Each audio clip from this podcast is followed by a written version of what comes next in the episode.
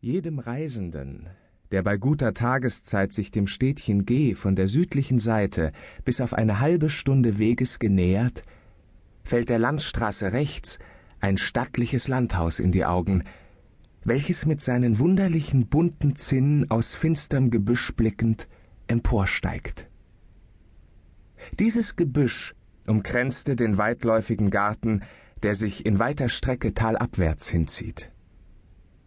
Kommst du einmal, vielgeliebter Leser des Weges, so scheue weder den kleinen Aufenthalt deiner Reise, noch das kleine Trinkgeld, das du etwa dem Gärtner geben dürftest, sondern steige fein aus dem Wagen und lass dir Haus und Garten aufschließen, vorgebend, du hättest den verstorbenen Eigentümer des anmutigen Landsitzes, den Hofrat Reutlinger in G, recht gut gekannt.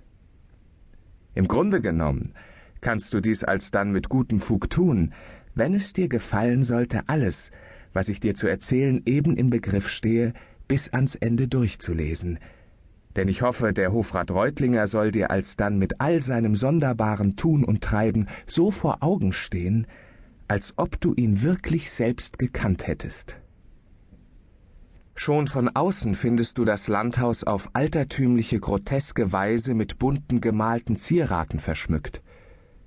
Du klagst mit Recht über die Geschmacklosigkeit dieser zum Teil widersinnigen Wandgemälde, aber bei näherer Betrachtung weht dich ein besonderer, wunderbarer Geist aus diesen bemalten Steinen an, und mit einem leisen Schauer, der dich überläuft, trittst du in die weite Vorhalle. Auf den in Felder abgeteilten, mit weißem Gipsmarmor bekleideten Wänden erblickst du mit grellen Farben gemalte Arabesken, die in den wunderlichsten Verschlingungen Menschen und Tiergestalten, Blumen, Früchte, Gesteine darstellen und deren Bedeutung du ohne weitere Verdeutlichung zu ahnen glaubst. Im Saal, der den untern Stock in der Breite einnimmt und bis über den zweiten Stock hinaufsteigt, scheint in vergoldeter Bilderei alles das plastisch ausgeführt, was erst durch Gemälde angedeutet wurde. Du wirst im ersten Augenblick vom verdorbenen Geschmack des Zeitalters Ludwig XIV. reden. Du wirst weidlich schmälen über das barocke, überladene, grelle, geschmacklose dieses Stils.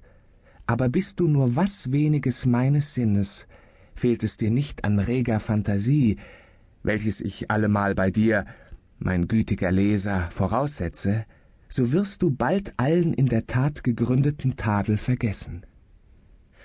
Es wird dir so zumute werden, als sei die regellose Willkür nur das kecke Spiel des Meisters mit Gestaltungen, über die er unumschränkt zu herrschen wusste.